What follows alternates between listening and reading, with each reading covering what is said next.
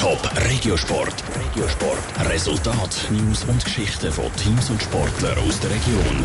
Vor neun Monaten hat der Thurgauer Hürdenläufer Karim Hussein Schlagziele gemacht. Das wegen einem positiven Dopingtest, der ihn schlussendlich Teilnahme an den Olympischen Spielen in Tokio gekostet hat. Die Dopingsperre ist jetzt dann aber vorbei und der Karim Hussein hat sein Comeback an einem Leichtathletik-Mintig zu Genf gegeben. Wie es bis jetzt so läuft und was die Dopingsperre mit ihm gemacht hat, im Beitrag von Kevin Wittmer. Neun Monate nach einem positiven Dopingtest ist der Karim Hussein wieder zurück. Der 33-jährige Thurgauer Hürdeläufer ist letzten Sommer wegen einem Powersug ausgesperrt worden. Eine Substanz in den verhängnisvollen Lutschtabletten steht nämlich auf der Dopingliste. Darum ist der Dopingtest positiv.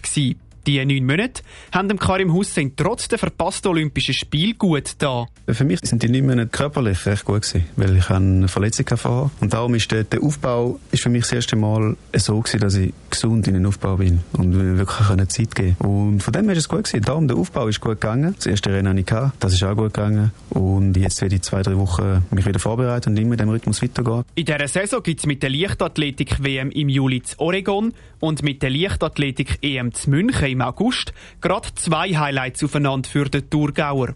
Vor allem die WM ist eines der Ziele vom 33-Jährigen. Als nächstes sicher qualifizieren. Ich nehme jetzt eins nach dem anderen und werde dann von zurück kommunizieren. Die Limiten sind sehr hoch. Das Ranking gibt es bei mir nicht mehr jetzt. Und darum, ich werde einfach Zeit müssen laufen. Das ist das Ziel. Und da bin ich auch zuversichtlich. Aus dem Ranking ist der Karim Hussein rausgefallen, weil er eben neun Monate gesperrt war.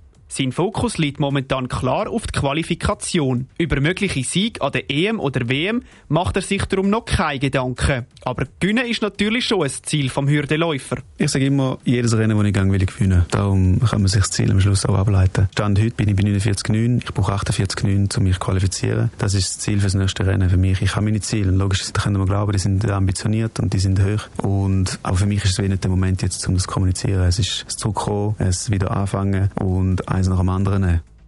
Top Regiosport, auch als Podcast. Mehr Informationen gibt's auf toponline.ch.